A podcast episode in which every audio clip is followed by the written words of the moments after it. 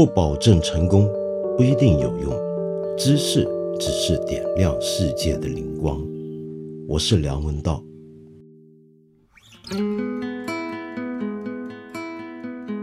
今天是个挺特别的日子，因为今天就是八分这个节目今年的最后一集。我们下一集再见的时候呢，就已经是二零二一年新的一年了。所以今天这一天呢，还挺特殊的。但是呢，我觉得处在现在这个环境和气氛底下，今天做这集节目，不晓得为什么我尤其觉得特殊。理由呢，是我们最近对于所有外来的东西，都带着一种本能的怀疑态度。比如说，你可能记得，在今年十一月二十六号，也就是美洲人，尤其是北美的人在庆祝感恩节的时候呢。我们中国这边也有一些回响，其中最引人瞩目的莫过于哈工大有一位宿舍的管理员呢。那么为了感谢平常宿舍同学们的配合，他明明是负责替大家提供服务的，但是他这天觉得还是要感激同学，于是呢要送糖果，要送巧克力给大家。结果后来呢，被学生在网上面呢就威胁说你这样子做是有问题的，你小心我举报你。那么后来校方在二十七号也回应，并不提倡有宗教色彩的洋节进入校园，也就是说感恩节被认为是一个洋节，西洋人的节日，而且还是有宗教色彩的节日。我们中国人过这样的节日并不妥当。所以，为什么我觉得今天特别嘛？你如果还没听明白，我绕个圈回来再说。我要绕一个圈，先讲感恩节。感恩节呢，在世界上面其实只有美国跟加拿大人比较重视，我们世界上别的地方其实并没有那么在意感恩节。所以我也挺惊讶，有些中国人还真的挺喜欢感恩节的。我在那天呢，也收到不少朋友的讯息，互相问候，我觉得挺吃惊的。难道我们中国人今天就这么的洋化吗？那么感恩节到底有没有宗教色彩呢？其实是有的，但是这个宗教色彩，坦白说到今天就跟很多宗教上的节日一样，它的宗教意味已经很淡漠了。在北美洲，其实它就是个消费节，说穿了就有点像我们的双十一啊，我们的光棍节跟这个差不多。嗯，它的缘起呢，其实也并不只是。今天大家所以为的很带有基督宗教色彩的那种感觉，因为它最初呢是北美洲的原住民本身的秋收庆典，然后在殖民者到达北美之后呢，哎，最早的时候他们居然也还没有在驱赶跟屠戮原住民的时候，也曾经有过一段时间是跟当地原住民共同庆祝这样的秋收庆典。也就是说，感恩节的起源跟基督宗教无关，反而是北美洲原住民自己带着泛灵论色彩的原始宗教底下的一种秋收庆典。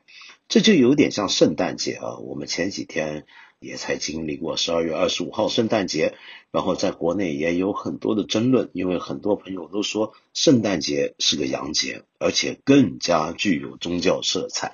之所以叫圣诞节，当然就是为了纪念一个圣者的诞生，那就是耶稣基督，绝对是有宗教色彩吧，对吧？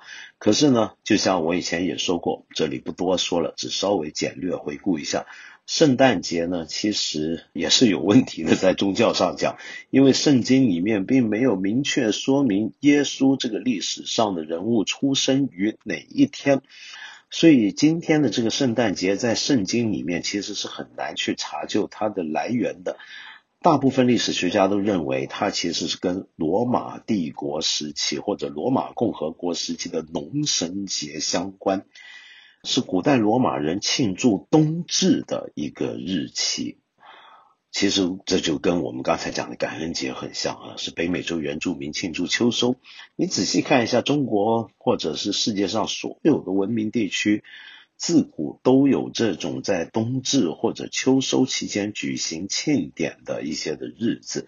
这是一个源于天候现象跟人间农业社会之间的一些互相连结而起的特别的节日。那么就包括圣诞树啊，今天大家觉得圣诞节的装饰必不可少的一个东西，其实也是古代罗马人在农神节期间的丰收树，也是树，他们用树点缀，但是是为了要庆祝丰收。但是在罗马时代啊，真正跟圣诞节紧密相关的另一个日子呢，则是曾经在早年跟基督教展开过激烈竞争的，至今已经失传的古代罗马宗教，那就是密特拉教。罗马的宗教啊，其实是个多神宗教，里面的神绝大部分都跟希腊神话里面的神是相应的。但是密特拉教就不一样了，密特拉教不是多神教，而是一个一神教，他们要信奉的主神就是密特拉。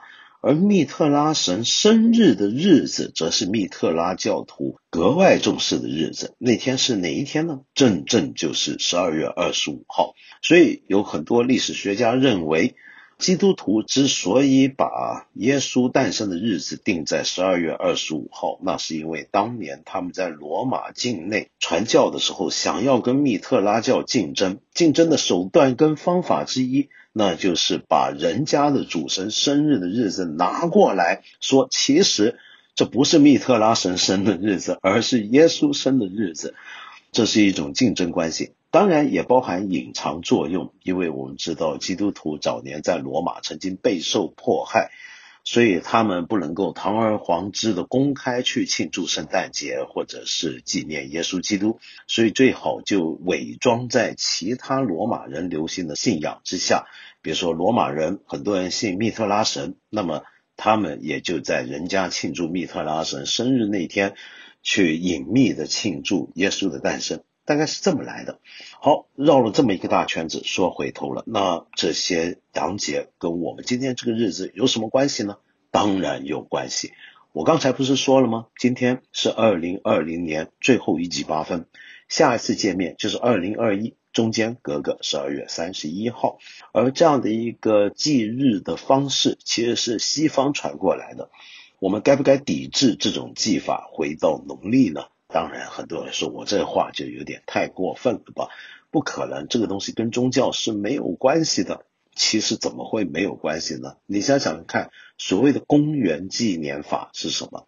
它其实指的就是耶稣诞生的那一年当做元年，这是目前全球最通行的一种纪年方式。我们说今天是二零二零，隔两天是二零二一。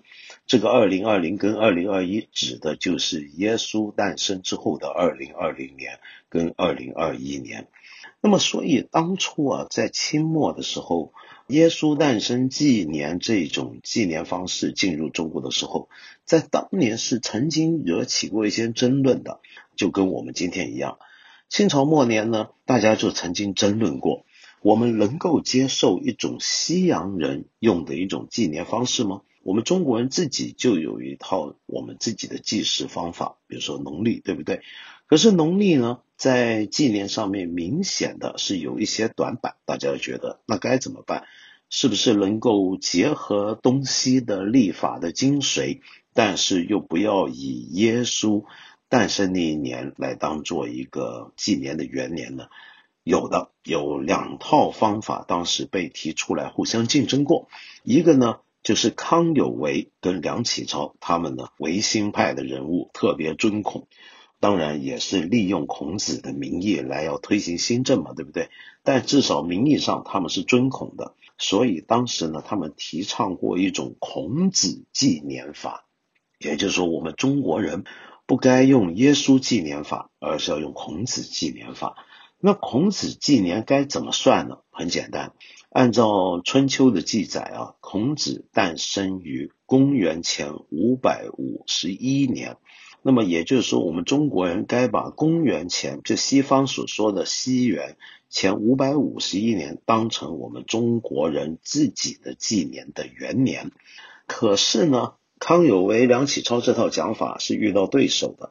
那一套对手呢，就是以刘师培为主的另一拨人。他们倡导的是皇帝纪年，也就是说，我们中国人不能够只是尊孔，用孔子诞生那一年就当成是我们的元年，我们中国人全部都是炎黄子孙啊，炎不管他，我们就管黄好了。那么，所以我们该尊皇，尊皇帝，要从皇帝开始算起。那皇帝的纪年又该怎么来算呢？我们有办法确认知道皇帝出生在哪一年吗？其实历史上文献上是很难考究，但是有个传统习惯，那就是道教的历法自有一套。叫做道历，按照道历呢，他们其实就有一个皇帝纪年了，那就是公元前的两千六百九十七年，把今天大家流行的公元前的二千六百九十七年当成是皇帝纪年法的元年，我们从那天开始就行了。OK，但是尽管有过这些非常具有中国特色。但是很强烈文化自信的这种主张啊，竞争过一轮，到了最后啊，我们中国人整体还是接受了今天通行的公元纪年法。我不知道过一阵子之后会不会有些朋友重新提倡皇帝纪年或者孔子纪年，而主张我们中国应该退出耶稣纪年，也就是所谓的公元纪年，这样子才显得出。我们自己中国的文化的优越性或者自信程度，但是在此之前呢，还有一个特殊的日子需要考虑，那就是星期天。我们现在不是每七天算一个星期，然后这都是我们大家习惯的一个做法吗？然后星期六、星期日都会休假，特别是以前呢，主要是在星期天休假。那这个星期天呢，或者从星期一到星期天，我们。民间通常就叫做说礼拜一、礼拜二、礼拜三，然后一直数到礼拜天。其实要考虑一下，这个说法也是有潜在的问题，而且也是带有西洋色彩，而且极具宗教意味。为什么？你光看名字就知道，为什么叫星期天，叫做礼拜天呢？因为这一天是做礼拜的，是个宗教祭祀的日子。那宗教祭祀的对象是什么？要祭祀的内涵里面所包含的宗教又是什么呢？那其实还是基督宗教。礼拜天其实顾名思义就是做礼拜的日子，也就基督徒在这一天做弥撒也好，做团拜团契也好，做祭祀做聚会的也好，都在这一天。说起来，这一天呢，其实也并不是基督宗教本身原有的一种观念啊。所谓七天为一个周期这样的一种时间规律，最早可能是起源于古希伯来人，也就是犹太人。那么犹太人以七天为一个周期，这当然是跟他们的自己的圣经里面是相关的，并不是因为圣经说上帝用七天造世，所以。他们也就把日子定成了一个七天一个巡回，很有可能是反过来，也就这个文化本来也就是有七天一巡回的这样的一个观念，然后回过去把这种文化印记留在了他们所书写的圣书之上。那么按照犹太人呢，他们在这七天里面是有一天是要休息的，但是并不是今天大家流行的礼拜天，而是所谓的安息日。安息日指的是什么呢？并不是完整的一天啊，不是一个礼礼拜五还是礼拜六、礼拜天，并不是这样，而是什么呢？安息日指的是周五、星期五日落、太阳下山之后，一直到第二天，也就是星期六太阳下山中间这二十四小时叫做安息日。那么，为什么后来基督徒延续了这个七天一巡回的一个观念？但是却把一个最重要的宗教活动放在今天所说的星期日呢？这是因为根据圣经的记载啊，耶稣死的时候啊，正好是安息日，也就是星期五日落之前，也就傍晚。然后呢，根据圣经记载又说，耶稣是第三天复活，死后第三天复活。那第三天是哪一天呢？这么推算下去，不就正好是星期天吗？所以基督徒之所以在星期日做礼拜，把这天变成一个礼拜日，那是因为要纪念耶稣的死后复活，每七天来纪念一次，举行一次关于耶稣从死到复活的一个回忆跟意念。啊，是这样的一个概念。那么这样的一个七天一巡回的这种时间观念，其实我们中国是没有的。你如果知道我们中国传统的历法，你就知道我们有年有月有日，但是没有星期，没有礼拜，七天一个星期，这个循环系统是没有办法完整的去纳进我们自己的中国的农历当中的。当然，唐朝的时候就已经有七曜这个说法，也就今天我们所讲的这个星期，这是明显是从丝绸之路上面外面传过来的一个东西，可是。在中国本土并不流行，就因为它不合乎我们中国自己传统的农历里面的那种规制跟计算方法，所以一直没有普行开来。一直到了清朝的时候，你比如说一八零七年，传教士马礼逊来到中国，那么带着信徒们在礼拜日聚会，那么逐渐的，哎，这个习惯才开始普及开来。但主要是在基督徒当中，几十年之后呢？才慢慢的在中国很多个不同的部门底下展开相关的这种七天一个周期，然后礼拜日要休息的习惯。最早呢，据说是洋务运动中的一个重镇，那也就是福州的船政学堂，开始在星期天呢给部分的老师和学生放假。为什么呢？那是因为。福州船政学堂里面有些外籍老师嘛，这些外籍老师是基督徒，为了方便他们的生活习惯，所以就在星期天这天给他们放假。那老师都放假不上课了，那学生也就只好跟着放假不上课了。那么，所以当时呢，就是如果在福州传正学堂，你碰巧遇到一个外教，那么你就有福了，你就能够七天放个假。你要是没遇上外教，那你没办法，你就得天天乖乖上课。那么，但是呢，在那个时候，很多国人开始注意到星期天是个好东西。你比如说，一八七二年上海的《申报》的社论就认为，西方人这个习惯挺好的，起码让大家呢能够休养生息，每七天就有个休息的日子，对不对？这有什么问题呢？这不是很好吗？终于到了后来，一九零二年呢，清朝政府就规定了，所有的中学、所有的高等学校也都放星期天这个假吧。慢慢的，在政府各个部门啊，尤其像外交啊这种对外部门，也就开始按照这种习惯展开星期天放假的制度。但是呢，当时民间一般喊这天呢是叫礼拜天的，我们中国现在不是叫星期吗？这是怎么来的呢？就是因为当时大家始终觉得这个东西啊，洋教的色彩还是太浓厚，最好让它中国化一点。那么就发现呢，其实我们中国有套防虚昂星、四星值宿的这样的一种想法。那么把这个想法套上来，那么正好就是星期了。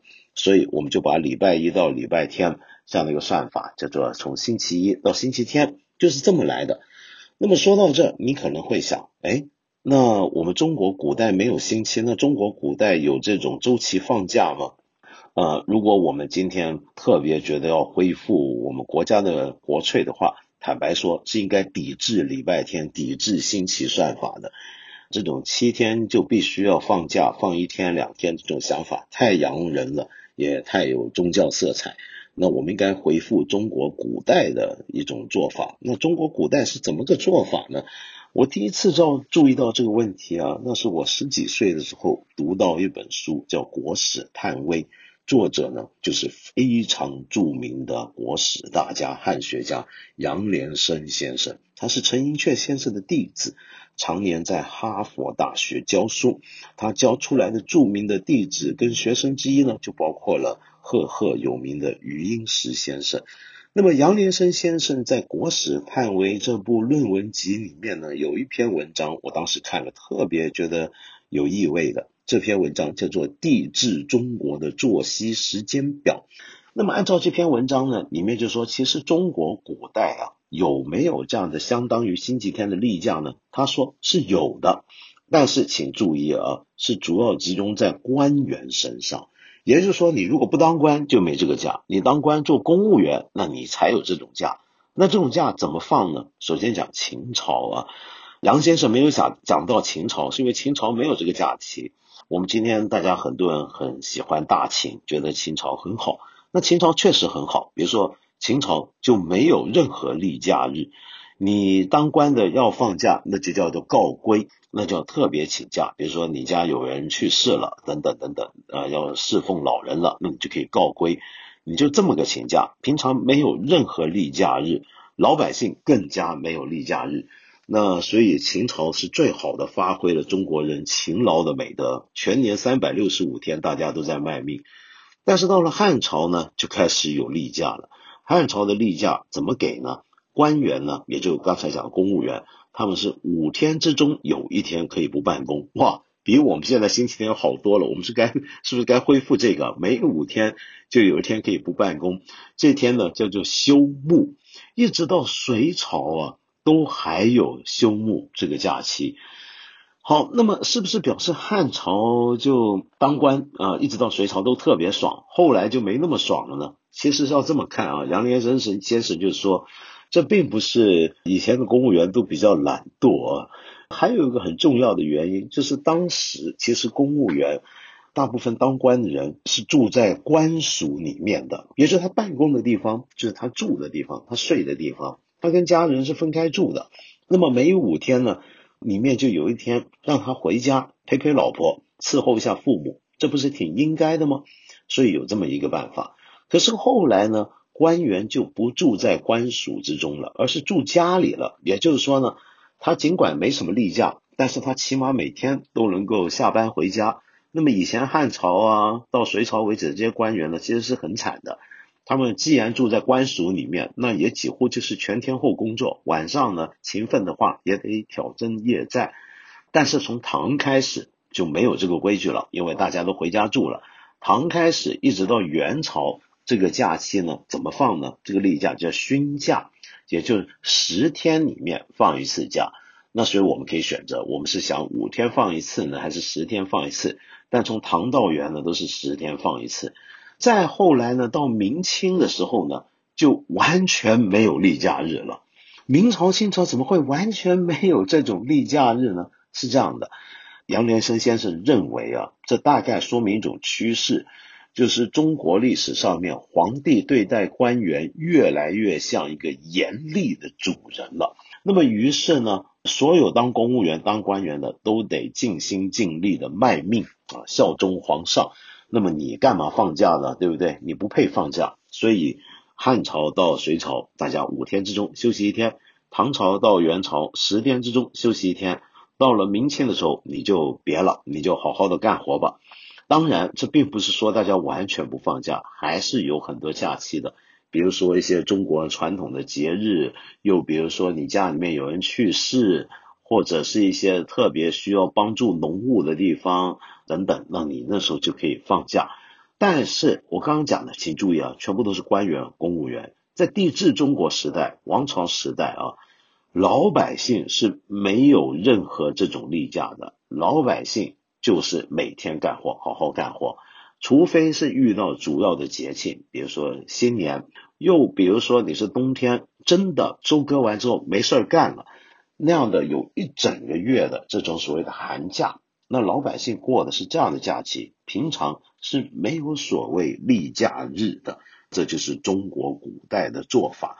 那么我们该不该参考一下呢？那么这些事情大家是可以好好探讨一下。这个问题就交给其他比我对这件事情更上心的朋友们去思考好了。我就提供一些线索就成了。好，我们刚才说今天是很特别的一天，那今天当然很特别。为什么？因为今天我们都知道。一年前的十二月三十号的下午五点四十三分，李文亮医生在他的武大的班群里面呢，发出了警告，说开始出现了一种新的非典。当晚，这个消息就传遍了武汉的医生的圈子了。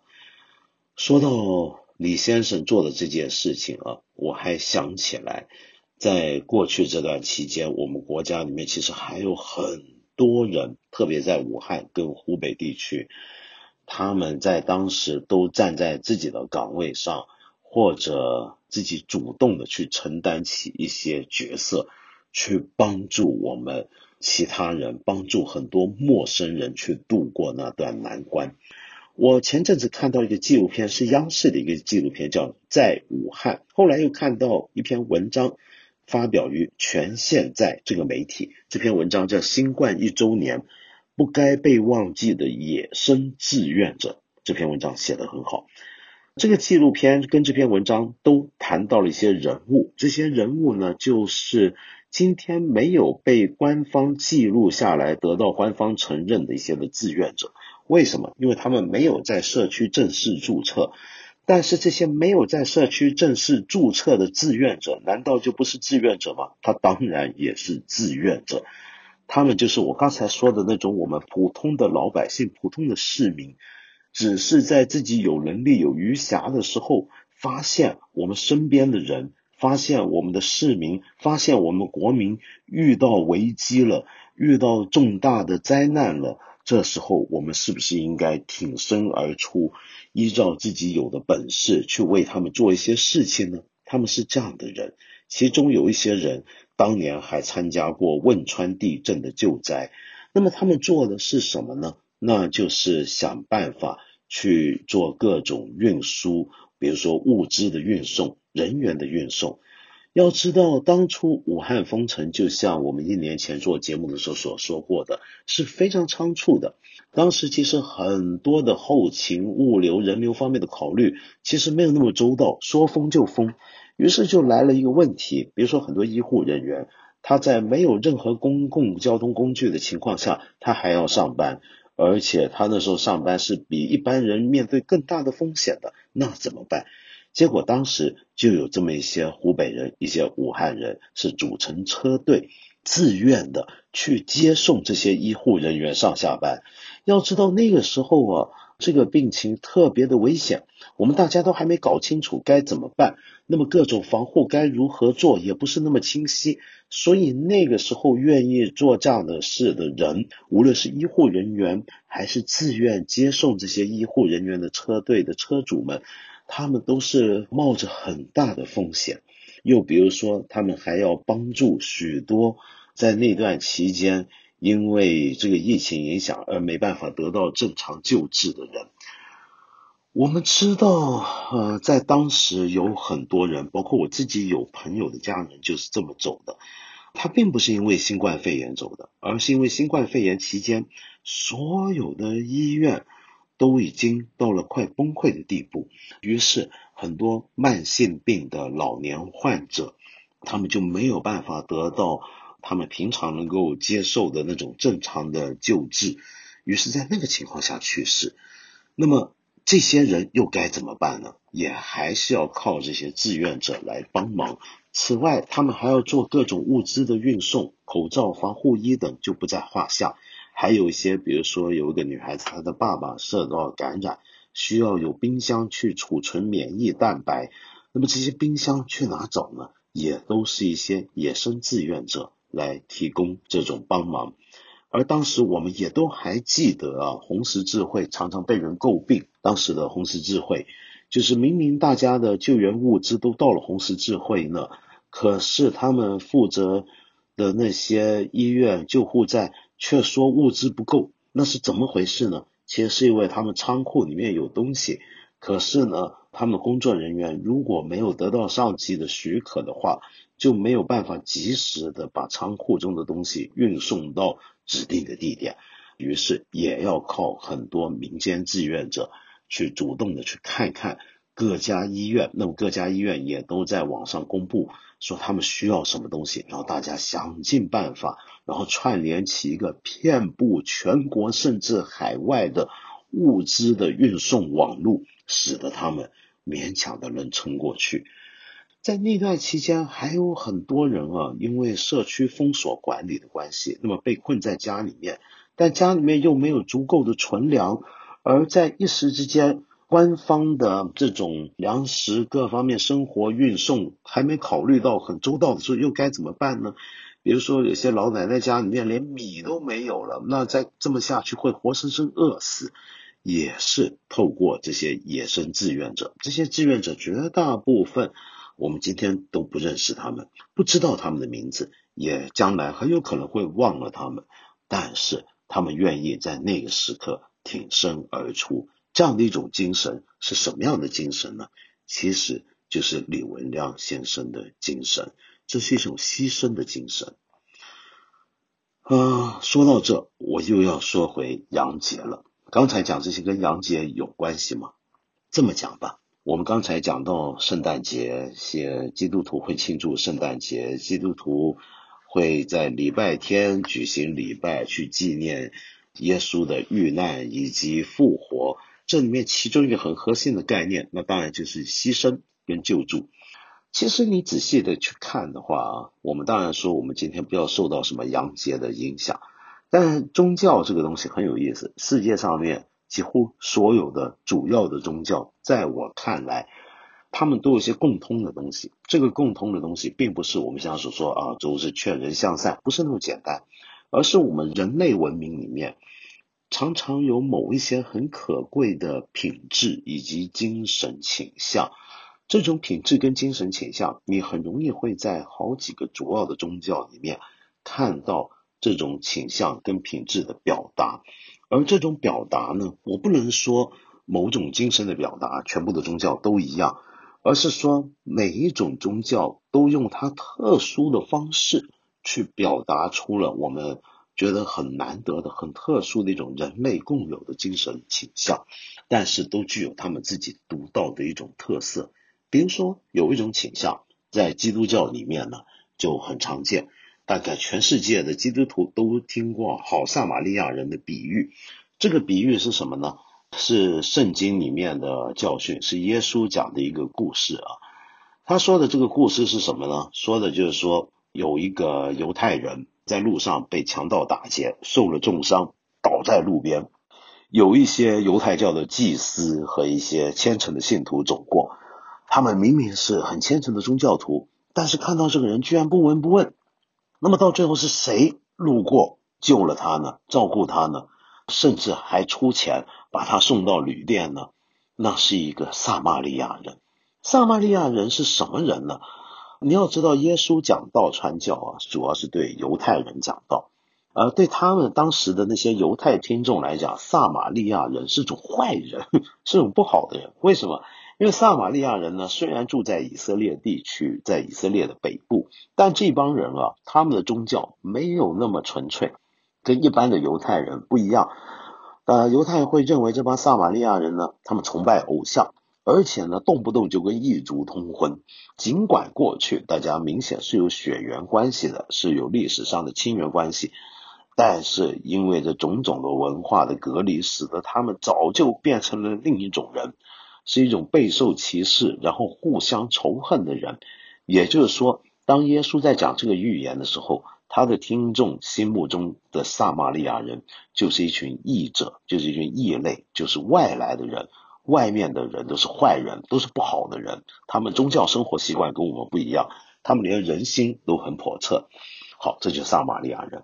可是耶稣却用这样的一个故事去说明什么呢？去说明辨别人的标准是你的心，而不是你的身份。你看那个犹太人，他被强盗打劫，受了重伤，倒在路边，他的同胞们走过，对他是不闻不问的。相反的。却有一个完全不同文化的人，一个信仰不同的人，语言可能都有点隔阂的人，反而救了他。这就是撒玛利亚人。所以这个好撒玛利亚人，他的比喻要讨论的是什么呢？关怀的就是我们世界上有这么多不同的人，我们不同的人之间，难道就不能够有善意吗？难道就没有一些东西是穿越了我们不同的国界、不同的文化、不同的宗教信仰的吗？有的，那是什么呢？那就是这种仁爱之心。而这种仁爱之心，它有时候会上升到一个层次，就是我面对一个陌生人，他跟我非亲非故，但是我居然愿意为了要救他而牺牲自己的生命。这件事情就太不可思议了，对不对？我们大家都觉得这不是我们常人能够做到的，但是同时我们又知道，这确确实实是人类文明自古以来就有的一种情态。我们在世界各大文明里面都曾经读到过相关的故事，他们之所以成为故事，是因为他们太特殊了，太独到了，是我们一般人做不到的。而有人能够做到的时候，我们就会觉得那是一个超乎寻人的境界，值得歌颂。那是一种值得打从心底里面去敬佩的、去抚养的这么一种崇高的境界。而这样的一种牺牲自己、成全他人、去拯救他人的这种精神境界，恰好就是许多的宗教文明里面都会用他独到的方式表现出来的。而在基督信仰当中，这种表现最突出的，那当然就是所谓的神子啊，耶稣基督。他牺牲自己流血来拯救世人，去为世人赎免他们的罪。那么，当然这是基督徒的一个想法。但是，非基督徒，当我们考虑到这点的时候，我们可以把它感知为啊，这讲的其实就是一种人类他如何为一个非亲非故的人，为了其他人跟他没有直接关联的人，去牺牲自己的这种精神的一种崇仰。那么，说到这里。我想介绍一首音乐，这首音乐呢叫做圣体颂。这在西方的天主教传统里面，就恰恰就是在这种礼拜天举行的弥撒里面，常常会用到的一首颂诗。关乎的呢，就是说耶稣啊，他牺牲了，流血了，然后让世人得救。那么这个东西非常的洋化，非常的有宗教色彩。很不适合在今天我们这个气候环境底下跟大家再来讲来介绍这个音乐。可是很有意思的是，根据这首颂诗写出来这些音乐，却不一定是只有基督徒能欣赏，我们全世界的人都能够欣赏。为什么呢？因为你仿佛在这个音乐中听到的，并不是，并不是说你听完这个音乐你就他妈太感动了，然后你觉得我决心要做一个基督徒。不。你反而是听到了某种很神圣的境界，那种境界就是一个人牺牲了自己，救了其他人，而这样的一种精神境界，它当然是轰轰烈烈的，但是透过这些西方宗教音乐的表达，它却出现了一种很独特的品质，那是我们一般中文可能不是那么熟悉的品质，那种品质在这种宗教音乐之中倒是很常见，那是什么呢？那是一种。很崇高的宁静跟幸福，奇怪，这是比如说我们说李文亮先生是烈士，我们今年疫情里面有许多的烈士，这是一个应该让大家痛哭流涕的，应该让大家非常激动的一种的境界，对不对？那怎么会反而平静呢？这种平静指的就是他已经超乎所有最激烈的情绪，到达一种神圣的宁静的地步。那种宁静是来源于这样的一种精神，具有这样的精神跟怀抱的一个人，当他牺牲了自己，拯救了其他人的时候，他的精神是能够得到一种终极的安宁的，他再也没有任何遗憾的离开了这个世界上面，而我们也透过他的拯救。对于他的那种感恩跟感动到达极深的程度的时候，也是一种无法言喻的宁静的、和平的，我不知道如何用言语形容的境界，所以我们用音乐来表达。而我要介绍的这首圣体颂音乐，那当然就是西方古典音乐史上最有名的一首圣体颂音乐，由莫扎特所书写。一七九一年，莫扎特死前的半年，正当他开始准备他临终的最后一作《安魂曲》的时候，他写了这么一首非常短小的、非常优美的圣体颂，是为了他一个朋友在一个教区教堂里面做音乐监督，那么他为他而写的这首音乐，可以说是预示了后来的他的那部大型的《安魂曲》。而关于这首圣体颂的最佳版本，我想到的是大指挥家伯恩斯坦，恰好也是在他临死的前半年，一九九零年十月，指挥德国巴伐利亚广播交响乐团以及合唱团演出的这个版本。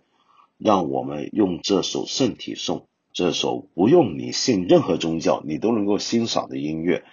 来纪念今年一切的牺牲和付出，以及祈求明年新的一年，我们能够得到一个心灵上的至高宁静。